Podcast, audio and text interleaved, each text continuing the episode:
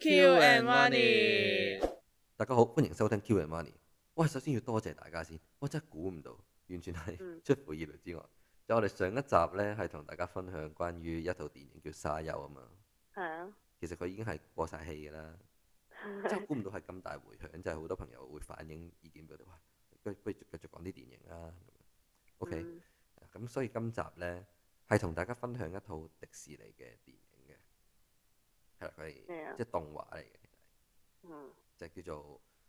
魔雪奇緣，即係 Frozen。嗯咁呢套戲我係講 Frozen 嘅第一集喎，即係初代迪士尼噶嘛，大家知第唔知二叫我都 Frozen 冇啊睇喎，好似第係嘛？你都冇睇咧，咁所以其實我相信有啲朋友都未必有一睇。睇。啊咁如果未睇嘅朋友咧，誒、我先講你可以離開呢段片先，因為咧我哋驚 會我哋中間會有劇劇透，係透哦啊，絕對係成套都係劇透嚟嘅，所以未睇嘅朋友你自己小心啦。哦係啦，咁而家就開始劇透咯。嗯咁 Frozen 大概講下講咩咧？我我先講，我係對呢套戲非常之有共鳴嘅。但係如果睇完呢套戲嘅朋友就覺得啊，除係普通卡通片啫，咁你就要聽下點解，即係你聽下點解係呢套戲係對於對於我嚟講點解咁有共鳴。但係其實好多都真係唔知喎，即係嗰時咧嗯，仲要係好 hit 咧，嗯 即係話唔知嗰時我哋讀緊咩日本文化啊，係啊係啊跟住之後個阿 Sir 仲要話咩日本嗰度好 hit，個個都喺度唱嗰個主題曲。係啦，嗱，Frozen 有樣成功嘅嘢就係、佢有一首好出名嘅歌首，就歌係、有幾首都好出名嘅歌嘅，係，第一首叫 Let It Go 啊嘛。都好聽好佢聽啲同歌。埋係啦，即係一首，所以一套卡通一套戲入邊有好聽嘅歌咧係非常之重要。嗯但我覺得 Frozen 佢嘅意義係遠超於首歌嘅，係嗯首歌都大把嘢要同大家分析。係咁但係先講翻 Frozen 先。Frozen 呢套戲其實我自己個人覺得，我完全係冇睇過其他嘅影評，純粹我個人覺得啫，亦都唔係話個作者咁諗，係我個人睇完之後，我覺得佢想表達嘅嘢其實係姊妹情，嗯即係兄弟姊妹嘅之間嘅感情。嗯但就唔係純粹去表達個感情咁簡單，係講兄弟之間、兄弟姊妹之間，佢哋本身應有嘅深厚嘅感情，係因為一啲好荒謬嘅嘢而受到理解，而個啊荒謬嘅嘢竟然就係個父母，哦即係呢樣係我自己覺得最深感受嘅，我就覺得呢套戲俾我最深嘅印象就係呢樣嘢。嗯係啦，咩意思呢？我大概講下啦。其實係講緊有個女仔就叫 Elsa，即係叫愛莎係啊啦。我 Elsa 係點嘅呢？佢由細到大係天生嘅，唔知點解，冇問點解。總之就佢識魔法嘅。嗯佢識咩魔法呢？就係、佢一手呢，一打開就識得噴啲冰出嚟，嗯與生俱來嘅。嗯咁佢有個妹妹就叫 Anna。係係啦，咁佢成日同個妹妹玩㗎，因為點解啊？哇，家姐識變魔術嘅喎，識噴冰嘅喎。咁啊家姐噴啲雪出嚟咧，咁跟住咧就可以砌個雪人㗎，同佢一齊喺嗰個喺間屋入邊。因為佢住係話説呢兩個女仔咧係公主嚟嘅，咁佢阿爸阿媽就係啊係嘛皇上同埋皇后啦，國王同埋皇后。係咁你住喺個皇宮度，咁日日喺屋企係砌雪人，咁好開心啦。咁直到係咧好地地嘅，係咪先？直到咩？係啊嗯直到有整一傷次咗係啦，就個 Elsa 即係家姐咧，唔小心噴冰玩嘅時候，唔小心整親個妹，嗯即係噴到佢啦。咁跟住之後咧，阿爸阿媽就你以後冇得同阿妹玩，即係黐線嘅，即係佢以後冇得同阿妹玩啊嘛。知唔知係幾離譜啊？係直情咧之後就韞咗 Elsa，韞咗噴冰個家姐，韞咗入間房入邊，以後唔準出嚟，係即係驚佢教壞個妹啊，或者驚嗯佢傷害到個妹。啊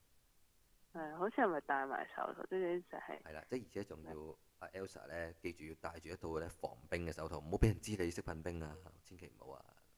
嗯咁其實個故事係咁嘅。當然後來嘅發展就係老豆老母，即係阿王誒國王同埋皇后，深烤係死咗啦。冇問點解，因為係第二集嘅劇情嚟嘅，我驚劇透咗，啊係咪？所以睇係哦啦翻即係有解釋嘅。咁總之佢阿爸阿媽突然間死咗，咁所以咧就唉解放翻啦。咁啊 Elsa 出翻嚟，咁 Anna 就話：哇，Elsa，我我已經十幾年冇見過你咯，你呢幾年做乜困咗自己喺間房啊？嗯係啊，其實呢度咧好心噏嘅，真係，即係個妹咧就成日都想扭家姐玩，但係咧家姐咧就成日好似唔理佢咁樣，咁佢就成日都誒算係埋怨啊，或者係即係覺得好唔開心。哎喂、家姐，我哋細個成日玩嘅喎，成日砌雪人嘅喎，突然間唔同玩做乜鬼啊？點解黐線㗎？嗯係啦，咁佢就成日誒坐喺家姐個房門口，有一幕嗯咧係我真係咧，真係睇到喊。佢有一幕就係個阿妹就坐咗喺家姐個房門口，背脊就貼住佢個誒房門啦。嗯咁另一邊咧就影住個家姐咧就貼住自己喺間房入邊挨住對門，即係佢同佢妹妹咧就背脊貼住即係背脊隔住嘅道門，將隔住對嗯門。咁、然後個妹妹一路唱緊歌啊，其實表達緊自己嘅心聲，就係佢話佢就係話誒點解而家唔再同我玩？我好想你話俾我聽點解。嗯即係我妹咧，佢講出好明顯，好好清楚就係、我唔知點解你突然間唔理我，我好想知，同埋我唔介意你同我玩咩嘅，唔一定砌雪人，嗯玩其他嘢都得。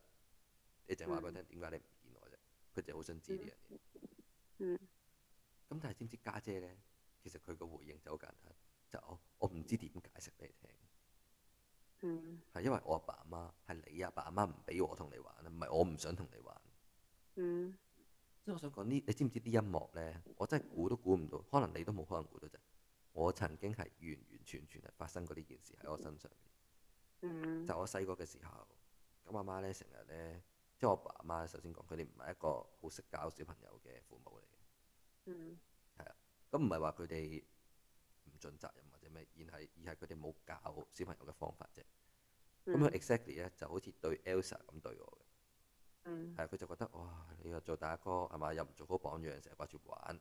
跟住你玩咧冇嘢好玩嘅，一係就教細佬打機，一係就打交，即係佢成日覺得我咧就蝦細佬。跟住咧，嗯總之玩親咧，即係都係冇好下場嘅。成日覺得我細佬就係學壞晒，又唔讀嗯書又成咁樣。即係我細我細嗯我嗰時幾大，小學咁我細佬咧幼稚園，由嗰時嗯開始咧，我媽已經係唔俾我同我細佬玩。佢真係問我係，啊即係我自己就會嬲嬲啦。即係阿媽話：阿媽成日佢就話：啊你唔好啊，唔好同佢玩啊！跟住就同我細佬講啊，唔好再同你阿哥玩啦咁樣。咁但係咧嗯，我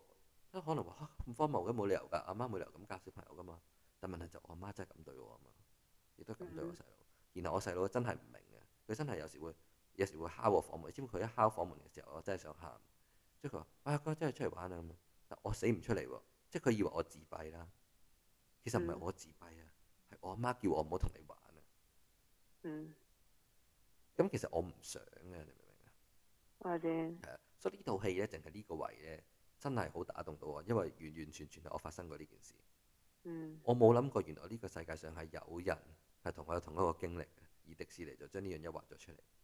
嗯，咁當然啦，我覺得呢樣嘢呢喺香港未必話好普遍嘅，因為我相信又未至於有好多家長好似我媽咁絕情嘅，又即係通常係叫話好好相處啊，係咯，即即係唔會係話好似我喺誒度和好比喻翻係咯，啊，所以即係咩可能 say sorry 嗰啲咯。係啦，所以我就係想話睇唔明呢套戲嘅朋友呢，或者冇好大共鳴嘅朋友，其實你哋先係正常，幸福，係 先先係幸福。即係如果你睇得明呢套戲呢，我都要戥你可憐，我哋要同病相憐。嗯咁或真者啊係可能呢套戲其實仲有好多嘢想講，但我或者嗯我呢係講多一樣嘢啊，咁因為嗯太長啦，費事講太多。講多一樣嘢就係呢套戲嘅中後段呢，就出咗一首好出名嘅歌，就叫《Let It Go》嘅。係啊咯，咁佢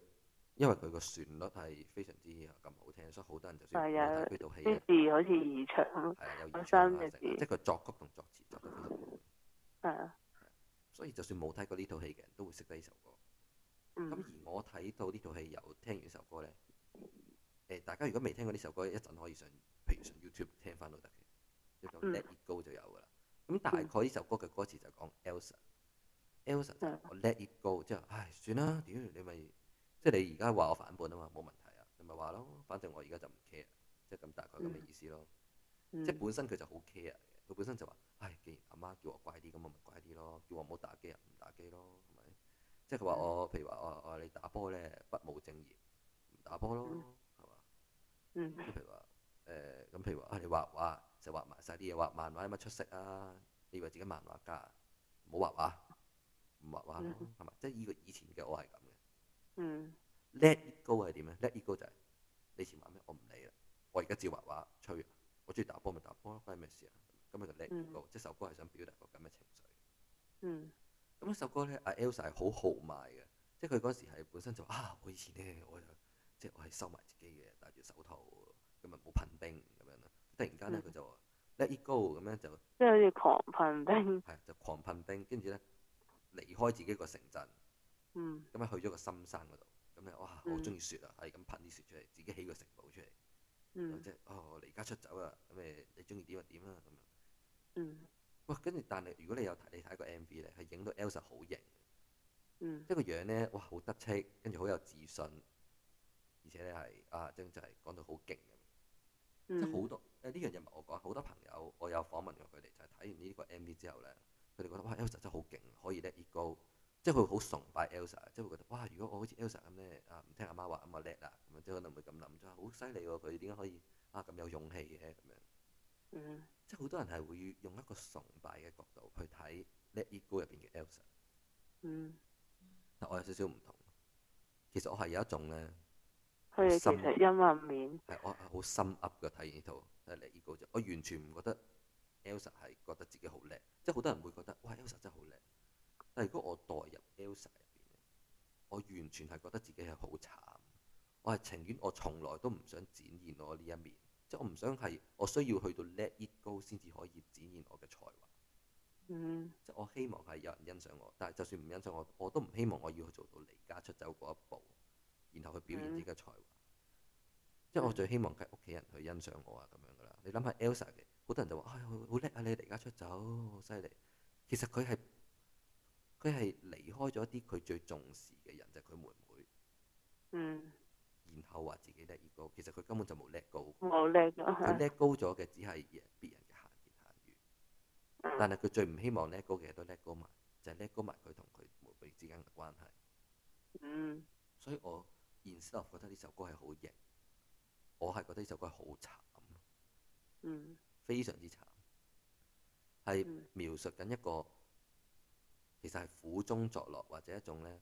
即係其實忘記傷痛嘅刻意去忘記自己傷痛，故我覺得作輕係鬆，故作輕鬆嘅，根本上就係創傷後遺症嘅一個女仔嘅一個心境。我哋 ego 啦唔嗯 care 唔 care，其實佢內心就好 care，嗯只不過佢要扮到唔 care，咁啊先至可以減低自己成日諗住啲唔開心嘢嘅感覺。嗯所以我覺得其實 Elsa 真係好慘嗯。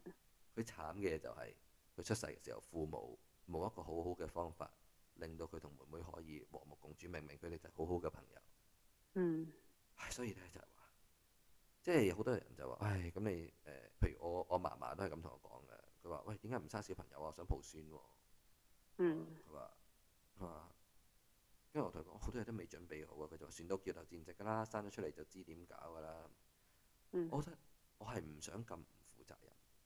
嗯我覺得如果我冇一個好好嘅方法去教一個好嘅小朋友，咁佢大個呢就會啊到頭來就怪啊點解個父母會咁咁咁呢？或者我自己都會怪自己啦。點解個小朋友教到咁，係啦，即係會冇一個好好嘅環境成長嘅呢？嗯所以我覺得大家即係都要反思呢樣嘢咯。如果譬如你有小朋友嘅，咁我應該點樣去俾一個好嘅環境佢去成長呢？嗯係啊，即係特別係我應唔應該好似逼 Elsa 咁樣話，你埋沒自己嘅才能，總之就唔好傷害到個妹。即係近雖然好好極端啊啦，可能你話我屋企唔會咁樣嘅，咁咁即係你係 good luck 啦。我自己就係不幸嘅，咁我遇過呢件事，我就覺得真係大家如果照顧小朋友嘅時候，真係要多啲去留意下點樣去幫到佢哋啦。嗯係就係咁啦。咁所以如果大家咧係有興趣聽多啲我哋得意嘅嘢咧，就記住 follow 我哋嘅 Instagram 就 K Y U U W A N I。 ，Q 啊你，係啦，如果我哋有新嘅即係新嘅消息咧，新嘅 podcast 上嚟就可以喺 Instagram 度留意到我哋最新消息噶啦。咁記住 follow 我哋咯喎。好啦，多謝大家，啊嗯我哋下次再見啦，拜拜拜。